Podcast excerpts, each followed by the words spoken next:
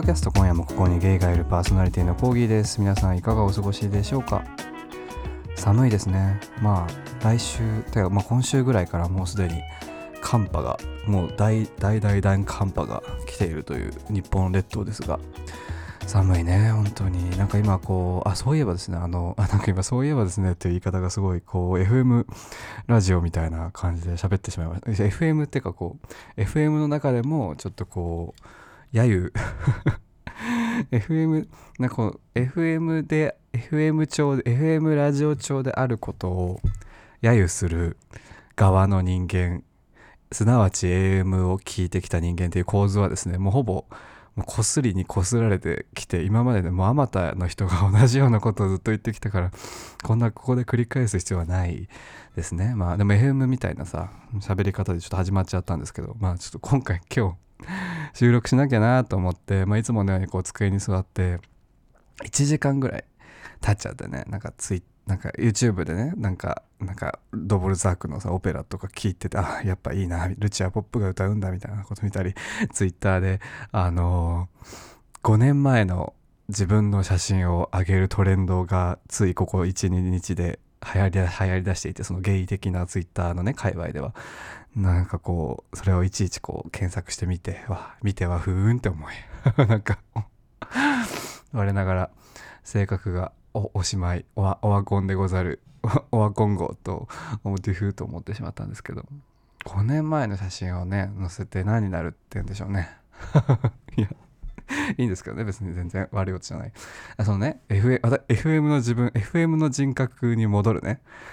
あのだから最近なんか YouTube で YouTuber さんとかがなんかユニクロとかこう GU とかでこう、まあ、プチプラっていうんですか？プチプラのファッションをこうどれが買うべきかどれがこう高見えっていうんですか？なんか高級に高級ブランドに見えるっていうことをなんか高見えっていう言葉を使っていらっしゃるんですけどそれでこう高見えファッションっていうのを紹介されていてそれを見ながらあこういうのが今流行ってるんだなって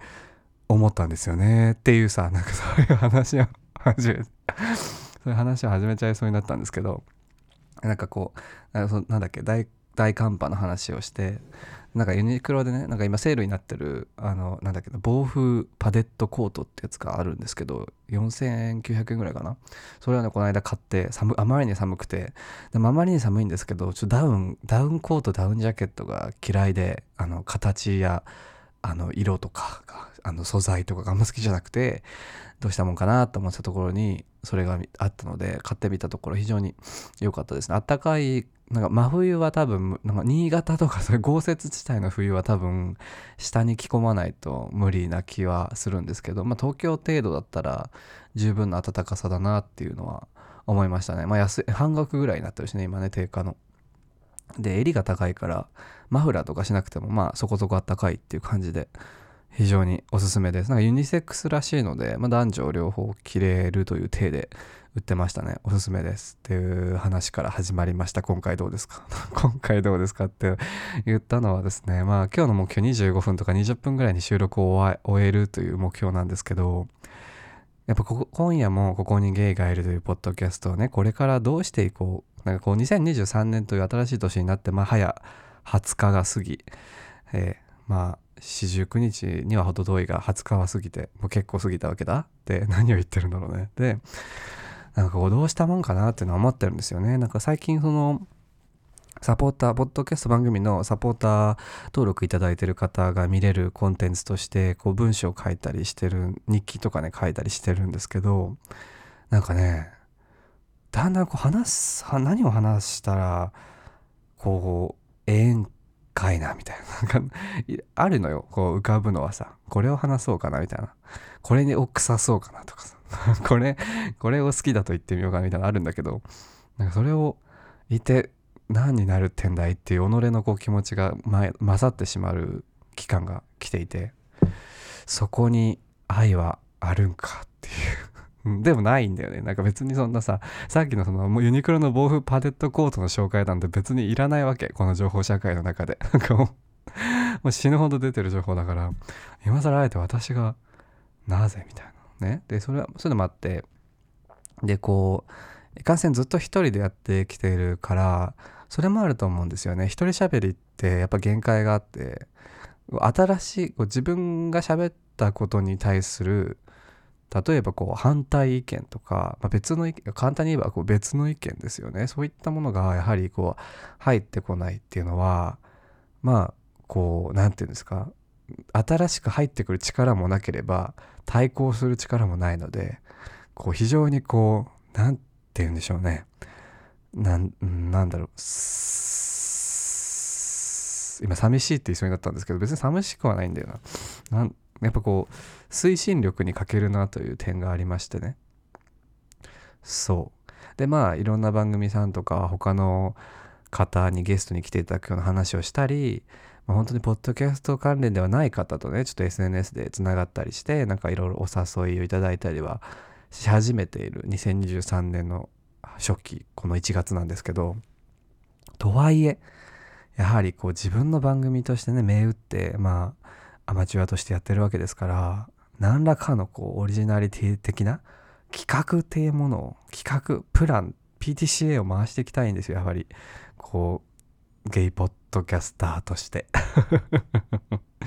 今ねちょっとウイスキーを飲んでいてちょっと多少酔ってるんで多少酔ってるっていうかだいぶ酔ってるんですけど。さっき収録しなきゃなと思ってパソコン開いてマイクをセッティングしてツイッターやら YouTube を眺めててその間にずっとまず最初陽明酒を一杯飲んででなんか体がちょっと温まったなってところでウイスキースコッチウイスキーをね今飲んでるんですけど スコッチウイスキーをあの最初ロックで飲んでたんですけど寒いから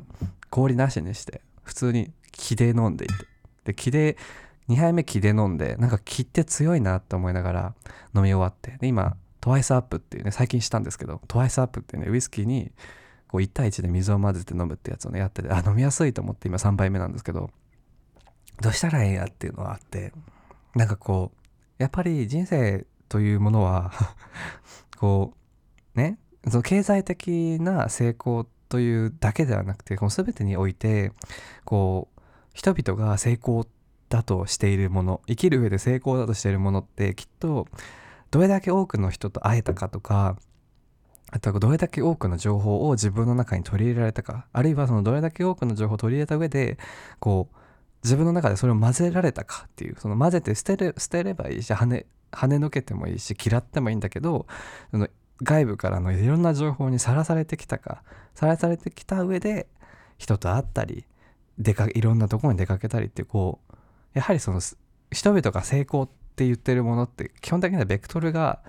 外に向いていてその外の外の方向っていうその外向きのベクトルがすごいハリセンボンのように自分を中心にすごいこう360度展開されまくっているっていう状態が成功のこう人々が成功としているものにつながるメソッドだと思うんですね。要約すればだから世の中今世の中の全てのそのブックオフとかに並んでいるようなあのビジネス本とかをこう要約すると多分そういうことだと思うんですよ。なんか。なんかそう。いや思うわけ、まあ、暴言ですけど。暴言っていうかその何？あの極端ですけど。だからそれをした方がいいなって思っているんですね。でまだ25歳というね、まあ、若若輩者ではあそう来月の2月2日に私26歳になるんですね。恐ろしいじゃないですかやっぱり。20いやそんなねもうもうアラサーだよとかそんな別に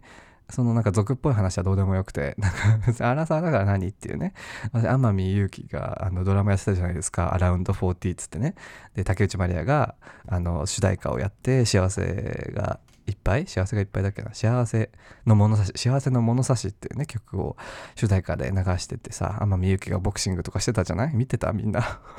だから別に何歳になったからこれをしなきゃいけないっていうものは別にないんですね。自分の中のその何て言うの？枷としては。ただ やはり世の中に存在している枷はまあ見ないようにすることはできるが見ないようにしている時点でそれは存在を認識していることだと思うのでなんかこうやっぱ思う思うわけ。そのちらっとでも。何て言うの？そのアラサーなんだからみたいな。25歳を過ぎたらもうみたいな。それ恋愛もしっかり人間関係もしっかり仕事の成功もしっかりね。仕事の成功もしっかりこの貯金額もしっかり障害年収もしっかりキャリアアップもしっかり仕事のポジションもしっかり人生におけるこう友人関係にしっかりまあっていうさ、まあ、そう言いながら今スコッチウイスキーを4杯目なんですけどそういうさこう何て言うのすごく前のめりに成功に向かってそれを得ようっていうスタンスでやってないのはまあ皆さん聞いてると分かると思うんですけどそういった姿勢ではないもののやはり成功っていうのはその止め止める金銭的に止めるだけが成功とは限らないと思うのね。でかつ例えばその人間関係だったりその経験値だったりしてこうさこう自分の人生が振り返ったらよかったなって思えるぐらいって思えるってもうすでにもう大成功じゃないですか。もうビクトリービリーバンバンじゃないですか。だからそれを得るためにその振り返った上で自分の人生はあ OK だなまあまあだなって思えるためにはやはり自分が動いていかないといけないと私は思うんですね。まあ待ってたら始まんないじゃない。こうなんかなんだっけ。待っていたら始まんないって曲があったな。待っていたら始まんない。あこれあれか。桃色クローバーなだ多分。わかんないけど。そう。で待っていたら始まらないと思うから何かしなきゃいけないと思うんですけど一人でやってるとでかつそのポッドキャストって結構何て言うんだろう。双方向のコミュニケーションって生まれづらいと思うんです。よほどそのなんだろう。アクティブなな配信者とアクティブな感想アクティブなそのコンテンツを受ける側が両方揃わないとなんかあんまりないなとは思ってて。だから違う違うな。そう。だそういうのもあるじゃん。だからこの番組がそうなるためにはどうすりゃいいんだっていうのをちょっと聞きたいんですね。リスナーさんに。リスナーさんにっていうかまあリスナーさんしか今聞く相手がいないわけ。ね？こんなことパパやママに聞くわけにはいかないじゃないですか。なんかこう。ねえお父ねお父様ねえねお父上お母様私ゲイポッドキャストってものをやってるんですけれども 最近。最近こう中だるみっていうかなんかこう上り上り上司があんまりうまくいってないと感じているんですわっつって。そのためにやはりやっぱこうリスナー様とこう受ける側と提供する側で双方向のコミュニケーションが成り立つ必要があると思うんです。コミュニコミュニティとして。ですから G やバーやどどう思いますわ？みたいなことはできないできないじゃないですか。そんなことはね。没交渉の過程だし没交渉の過程にしてる原因は私なんですけど。ああそうね。この間さちょっと一回一回一回だけ一瞬だけそれるね。この間さそのあんまりこの両親の実家に両親はもちろん住んでいてで私は東京で一人暮らしをしていてでこの間、まあ、しばらく連絡は取ってないんですね両親に。こうまああることを。きっかけに。でそれで結構長い期間が過ぎてでこの間久しぶりになんか普段そんなことは起きないんですけどあんまり起きないんですけどすごい大きな段ボールでなんか食べ物がいっぱい詰まってたんですね。こう米とか餅とかね。米5キロ餅1キロみたいなよくあるあの切り餅パックみたいなやつとかみかんとかねが届いてでなんかいろいろ手紙も入ってたんですね。母直筆の。でなんかこうまあ要約するとこう、まあ、水前寺清子みたいなメッセージ内容だったんですね。こう一日歩3日で3歩3歩進んで2歩下がるみたいな人生でもいいと思いますよみたいな話だったの。だから水前寺清子を押すメッセージだったね内容を要約すると。もしかしたらうちの母親は水前寺清子なのかもしれないんだけどそれを見た上でまあ善意じゃないですか母親の母愛じゃないですかそれってでそれをさこうそれをまあそれをその手紙を母母が実感としての機能としてかつ母というポジションとして母としての愛情を持って私に食べ物を送ってくれた上で手紙を書くっていうことをそれはさ、まあ、テクノロジーが発達して今 LINE とかでもできるわけじゃない。でもそれでもやらなかったっていうか私がその扉を閉ざしているから手紙で書かなきゃいけなかったねっていうのはさで、まあ、別普通に来れるのよ。別に埼玉だからさ。でも私が拒絶しているから来ないっていうさそういう状況全てこの全ての原因って私なのよ。なんか本当にその別にその家族だからってこういうコミュニケーションがうまく取れてる必要はないと思うんですね。別にその全ての全てが理想の道徳の教科書だったり家庭科の教科書に書いてある義務教育の教科書に書いてあるような家庭でない家庭ってもちろん本当に昔からいっぱいあるから、ね、家族の数だけ本当にいろんなコミュニケーションの仕方でやっているから別にいいと思うんだけどその渦中にいてそのその没交渉とかそのなんていうの？その非定型のコミュニケ家族間コミュニケーションを形成しているこう一息子であるゲイとしての私は全ての原因になってるんですよ、まあ、客観的に見ても。主観主観は確かにお大大 主観は確かに8割ぐらい入ってるかもしれないけど客観的な視点に立てないこともないから立ってみるとほとんどの原因って私なんですね。だからでもどうしようもないじゃない。だって私だしさ。だからあの今ねネットで体温っていうローマ字で体温 TAION 体温って流行ってるダウンジャケットとかのブランドがあってそれのダウンマフラーダウンのその羽が入ってるマフラーが流行ってるんですけどそれを両親の分買ってさ、まあ、ネットでネットで買ってあの届け先を実家の住所にしてさであとプラスなんか育て長く育てるものがいいかでなんか庭いじりとか好きなんですね。あとなんか畑作りみたいな両親は。両親っていうか母親は。だからなんかミニ盆栽みたいなものを買って、まあ、それも自宅の住所にして送りつけてさ。でなんだっけなこの間そうこれなんで盆栽にしたかっていうとそのツイッターのタイムラインでランダムにフォローしてるんだけどいつもね、ま、昔から。でそのランダムにフォローしてる中でタイムラインバーって見てたらなんかなんだっけな金図？金図っていうのは金柑みたいな黄色い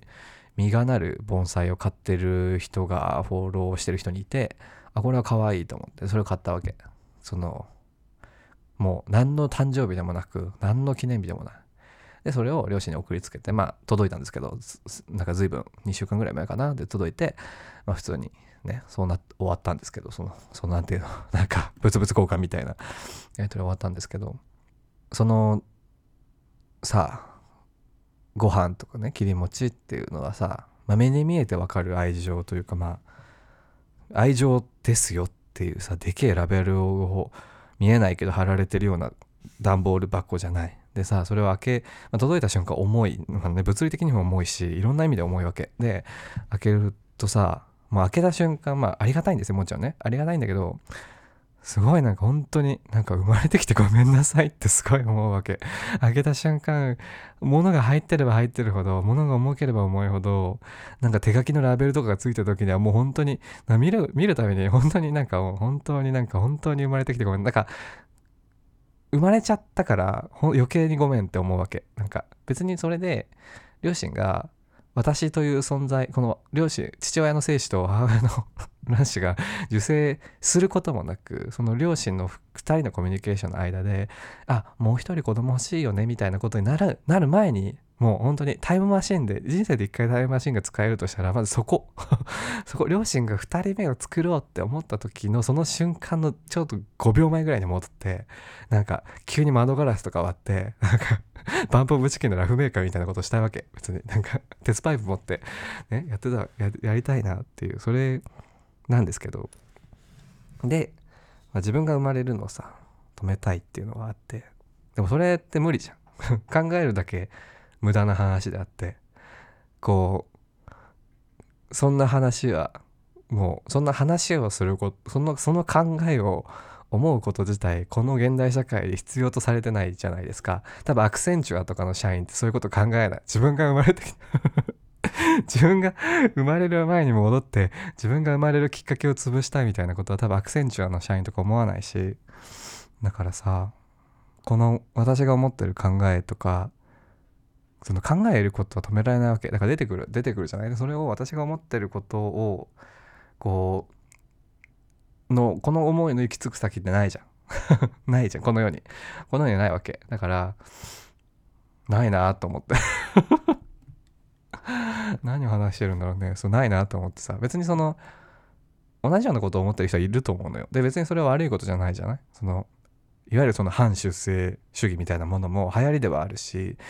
まあ、その思想とかその思想の流行りしたりってものはもちろん時代のねその状況とかにもよって変わってくるだろうから。ただそう思うはいいが思った自思う自分をどうしたらええんやっていうのが最近ずっとあってね。なんか本当になんか夜とかね自分のその住んでる部屋の電気が消えてる階があるんですよ。自分が住んでるマンションのね。電気が消えてる階の方に帰りたくなっちゃうのね。なんていうの。自分の住んでる階じゃなくて外から見てああそこ蛍光灯切れてる暗いみたいなとこに帰りたくなって。でなんかすごいでもそこに帰るわけにはいかないじゃない。自分の部屋じゃないから。で自分の部屋の方に歩いてってなんかそのいつも普通のドアなんだけどドア開け,、まあ、開ける前ぐらいから本当に叫びたくなるのなんかすごい。あ ーって叫びたくなってでドア開けて一人の部屋に入ったとしても叫べないじゃないですか別に。賃貸だしその集合住宅だから。どうしたらいいんだって。このこの気持ちはどうしたらいいんだっていうのをだからちょっと何て言うの恋愛とかに全然関係ないその男女の恋愛とかの世界線にいないユニコーンそとしてあのバンドのねバンドのユニコーンとして最近日々送ってるわけよ。この気持ちをどうすりゃいいのですよ本当にね。別にさ僕はピエロとかそういうなんか女とか男とかの話でももっと深刻なんだこっちは。どうしたらいいや？と思って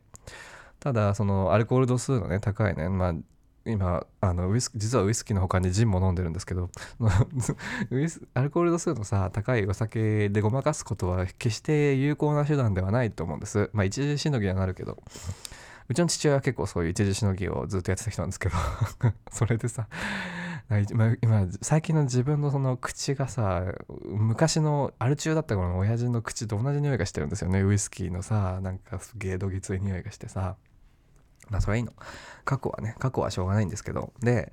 それで最近買った本があって 最近そのさっきさ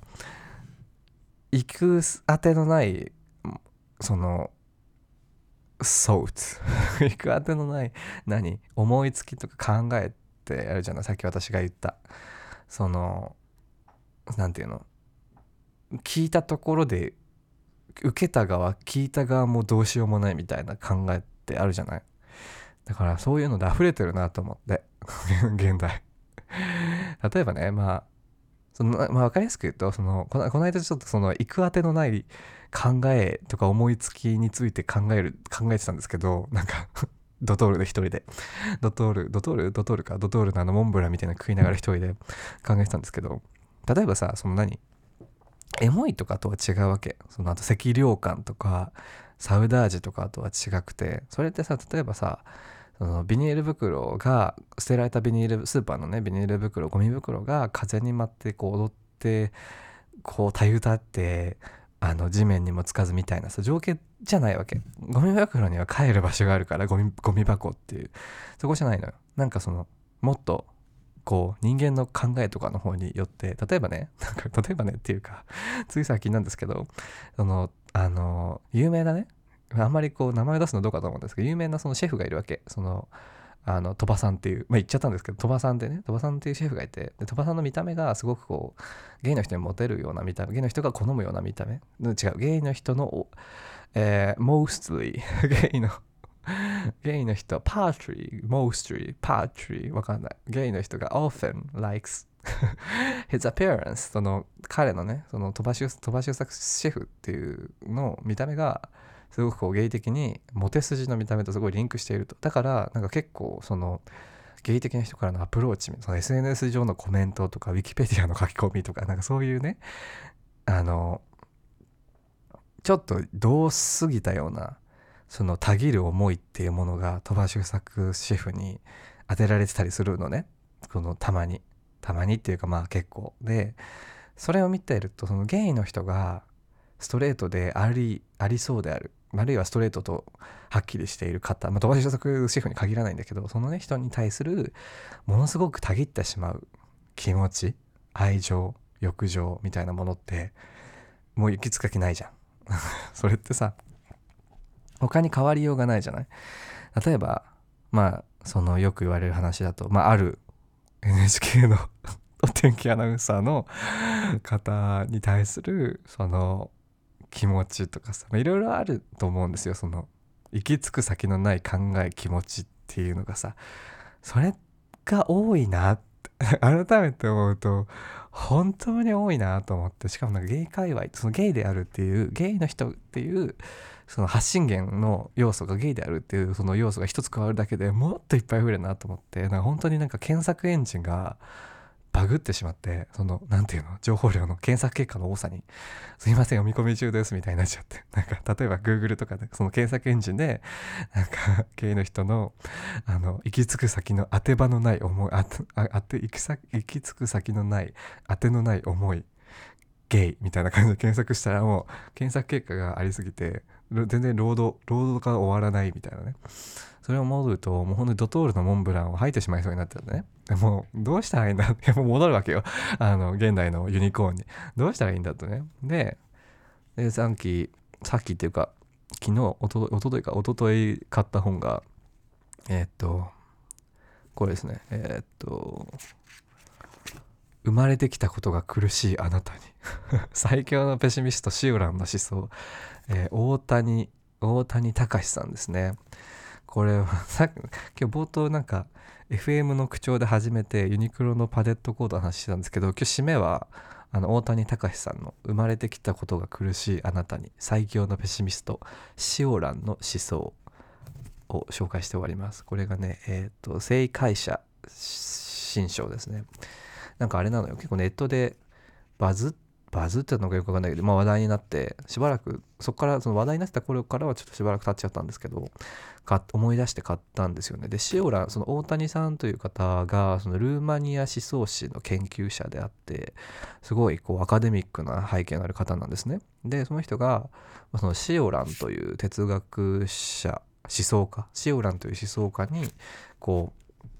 出会いそこでまあ魅了され研究し研究した結果のアプロそのアウトプットとしてシオランの著書からまあ引用しながらシオランの思想とかあとはこのシオランの生き生き人生半生人生とかも紹介しつつそのシオランの思想そのものをこうまあイントロダクションとして紹介している何ていうの？オムニバス的にこう広い拾い読みできるシオランの思想その原文のシオランが書いた書籍とかシオランが書いた原点っていうものを全て読むのは非常に大変なので、まあ、全部どの本もそうだけどそれをこう導入としてこう非常に適しているような話本書籍ですね。えー、っとそのまあシオランというのは基本的にはそのペシミストというタイトルがあるように非常に悲観的な思想悲観的である考え方を残して有名になっていた人なんですわな。あの、えー、シオラは1911年に今のルーマニアに生まれ第二次世界大戦後フランスで活躍した思想家哲学者作家エッセイシストであるペスペシミストたちの王と呼ばれるように暗い思想で知られるっていうねまあでそのいろんなそのシオランのあの引用があるんですけどああまた一日が始まった。またこの日に耐えこの日を終えなければならないのか。と考えねばならない苦しみに勝る苦しみはないでしょう。シオラン対談対談集より。とか これああったあった。私のドッグタグが一つあって今朝ある天文学者が宇宙には何十億かの太陽があると喋っていた。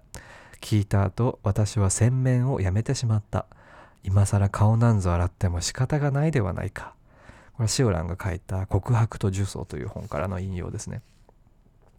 めっちゃわかる。めっちゃわかる。洗面をやめてしまう瞬間も物質にある。てかみんなあるような気がする。どう？どう？あるよね。あったでしょ。人生のうちで1回ぐらいはあるでしょ。まあ鮮明に限らずまあ例えばその何いつもつけてる化粧水をつけてるさその化粧水を手に出した瞬間に全てどうでもよくなる 時とか。こう今更スキンケアとてみたいなことあるじゃない？そのこの本の中ではその一応そのシオラ暗いとかねペシミストたちの王と呼ばれるその悲観的なシオラの言葉をその引用することによって筆者の狙いとしてはその今こう現代を生き抜く人々の苦しみを抱く私たちその読み手の人生をこうまあシオランの悲観的な言葉が楽にするんじゃないかっていうふうにそういった思惑で作られた曲ではあると思うんですね。で最初のはまあシオランの紹介とかってこうまあ 第1部第1章「怠惰と疲労」パラサイトの生活を送りたかったシオランとかね。第2章自殺。シオランと自殺とかね。第5章人生の虚しさとかさ。もうなんか目次の章のタイトルだけでこうポジティブな男の人が好きですってナインモンスターズのマッチングアプリのプロフィールに書いてある人間は多分この本に近寄りもしないと思うんですけど。本当なんなのあれ？なんか目標を持って人生進んでる人がタイプですとかさ。なんかなんかポジティブネガティブなことばかり言っている人は無理ですとか。それってすごくダブスターでは 自分の自分が何言ってるか分かってるのかって話では。なんかネガティブな人を言う人は無理ですって言ってるお前も言ってるのではその話その同じ人類として人間を見てないのではないかという話？マッチングアプリに潜むウロボロスみたいなさそういうことがあるわけじゃないですか。本当に何でしょうね。そういうのを見るとうんざりするわけ。非常にこうポジティブすぎるのもネガティブすぎるのもうんざりするしポジティブを狙う人が自身が内包しているもちろん全ての人類が内包しているネガティブさっていうものを見ないようにしてそれが悪しものだと悪いものだとしてポジティブをこう重宝している人々たちがそれをこう前面に出しで自分と関わる人間も同じような水準であることを求めるって同じようなタイプ同じような思想を持つことにこだわるっていうのは非常にグロテスクではないですか？っていうさ話。これ以上話これ以上話すとね今だいぶ酔ってるんだな。だいぶ酔ってるからこれ以上話すと多分まあ面白い話はできると思う。一部の人には。なんかそういう。ただ、これ以上私の、私のこう、あの、ただでさえ低いパブリックイメージというものがどんどん下がってしまうような気がするので、やめとこうかな。まあでもこの大谷さんの書籍は、シオランという人を全く知らなかった私からすると、まあ、面白い本ではありました。まあ、なんて言うんだろう。でも、でもっていうか、多分シオラン、私はそんなに、あ、この塩らの思想に出会えてよかったとはこの本だけではなかならなかったですね。もしかしたら塩らの原点をちゃんと読めばこうまあこの本でも書いてあったんですけど塩蘭がそのペシミストではあるが非常にこう人間らしく矛盾しているっていうという特徴があるんですね塩蘭はね。だからこうペシミストでありながら矛盾しているっていう点は非常にこう大谷さんも言っていたしシオランの特徴としては挙げられてるそうなんですけどそれをね例えば原点の方で読んでいくうちにこの矛盾シオランが抱えている矛盾というものにこう直接直視した上であこの矛盾は自分も持ってるんだっていうそれをこうより肉薄した距離で見れたら多分もっとシオラのことは多分好きになるだろうなと思ったしそういうなんでしょうね。そのまあ宇宙のね太陽の数星の数をこうありありと浮かべた瞬間に生命をやめてしまうが稼ぎたくはないので誰かのあ違うシオランはなんだっけなあジオランは一生奨学金で行きたいって言ってたんですよね。それはそうか行きたいのかってなるじゃない？じゃないっていうか今すごいあの短絡的なすごい矛盾点を言ってしまったけどそういうなんでしょうだって死んでしまった方がいいとか生きていない方がいいっていう点でその矛盾がないっていうことになったらそれはもう生きてはいないから 生きてはいないってことになってしまうからすごくこううんその言葉を残せないですよねまずね将来の思想自分の思想。だからそういった誰もが抱えてる矛盾みたいなものを見つつ自分の矛盾も見据えてその何でしょう。矛盾に対し矛盾に対して なんなんて体制をつけるっていうのはうん。それがシオランの独行？読んだ効果と書いて独行であるならば私はもっと読んだ方がいいなと思うし、まあ、もっと読んだ方がいい人は多分たくさんいると思うんですよね。そのそうね。矛盾してるじゃんって思うのは子供っぽいんでしょうかと思った時期も私はありました。出会う人出会う人に対してそれって矛盾じゃんみたいなねことはまあ思います。子供はよく思いますよね。大人が言うことって大体矛盾ですから矛盾してますから。でそこに反感を覚えるっていうのはまあありますよあ それ矛盾してんじゃんと思ったのはこの間その2023年になって初めてマッチングアプリでリアルといわゆるその初デートというんですか初顔合わせをした殿方がいらっしゃったんですけど普通にプラトニックで何もなかったんですけどマジで言ってる意味が分かんなくてその話してる意味が 全く分かんなくて矛盾だらけでその矛盾でだらけであることを分かりつつ自分をこう防御しながらこちらを下げてくるみたいなトークをしてくるやつで非常に苛立ったんですけどその話はねもうね当日の夜にツイッターのスペースで